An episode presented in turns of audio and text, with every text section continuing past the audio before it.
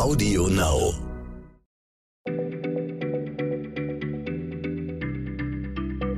Schneller Schlau, der tägliche Podcast von PM.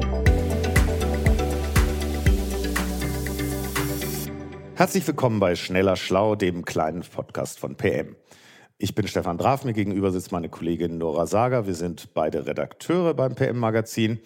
Nora, ich habe immer, also ich esse wirklich sehr, sehr gerne Eis und, und eigentlich dachte ich, also über Eis muss mir jetzt niemand mehr was erzählen. Eis ist kalt, ist äh, 0 Grad mindestens. Aber äh, du kamst letztens durch die Redaktion gerannt fast und erzähltest etwas von 1000 Grad heißem Eis. Ja, es ist ja auch, es ist echt abgefahren, ne? Es ist nicht nur, es ist mehr als 1000 Grad heiß und es ist schwarz. Das klingt das klingt wirklich exotisch, außerirdisch fast. Du findest es auch nicht beim äh, Eishändler deines Vertrauens. Es kommt auf der Erde tatsächlich nur im Labor unter, unter extremen Bedingungen vor oder, davon geht man zumindest aus, ähm, im Inneren von Gasplaneten, namentlich Uranus und, und Neptun. Und da quasi ganz in, in deren Innerem, so ab 8000 Kilometer Tiefe ungefähr.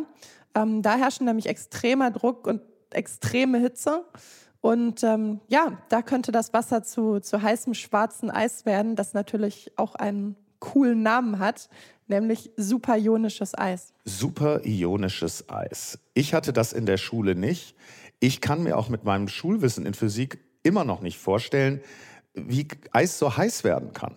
Es ist ganz anders aufgebaut. Es ist quasi ein ganz anderer Materiezustand als äh, das normale Eis, das du so aus der Eisdiele oder deinem Gefrierschrank äh, kennst oder vom Schnee. Ähm, normales Eis, das sind so sechseckige Zellen aus, aus Wassermolekülen. Ähm, und superionisches Eis, da ist es aber tatsächlich so, dass sich die Wassermoleküle auflösen. Also Wasser besteht ja aus Sauerstoff und aus Wasserstoff. Genau.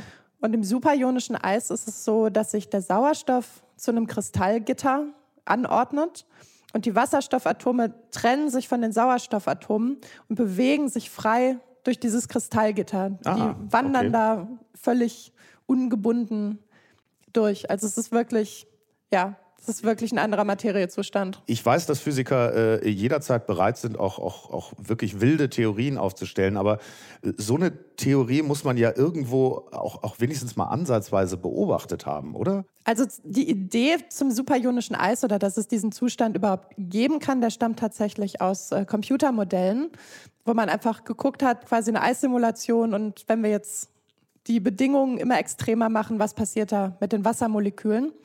Aber es ist tatsächlich neulich gelungen, ähm, dieses Eis erstmals im Labor herzustellen. Und zwar ähm, am Lawrence Livermore Lab und äh, an der University of Rochester.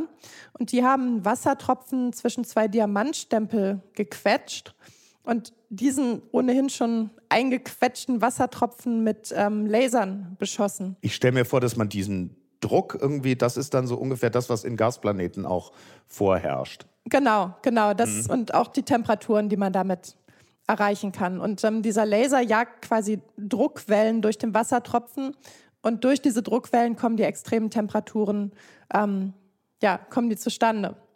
Und das ist das erste Mal, dass man das wirklich im Labor hat beobachten können und, und beweisen können, dass es das wirklich gibt, nicht nur im Rechner. Gibt es denn äh, noch mehr solcher exotischen Eissorten? Es gibt eine ganze Menge tatsächlich. Also wir kennen ja nur das, was wir kennen als normales Eis, das heißt hexagonales Eis.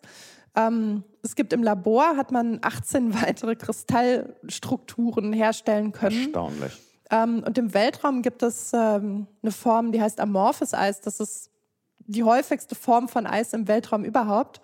Und ähm, das amorphe Eis ist im Grunde, das verhält sich eher wie Glas. Also das hat keine feste Kristallstruktur, sondern ist wie so eine, wie so eine schockgefrorene Flüssigkeit, wo die Moleküle alle ganz ungeordnet sind. Aber es ist wie Glas. Ja, genau. Es ist äh, wirklich erstaunlich, was man hier in diesem Podcast lernen kann. Also, äh, liebe Hörer, wenn Sie das nächste Mal im äh, Weltall sind und Ihnen fliegt was an den Kopf, was Sie vorher nicht gesehen haben, das war amorphes Eis. Das wissen Sie jetzt auch.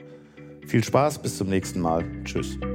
Schneller Schlau, der tägliche Podcast von PM.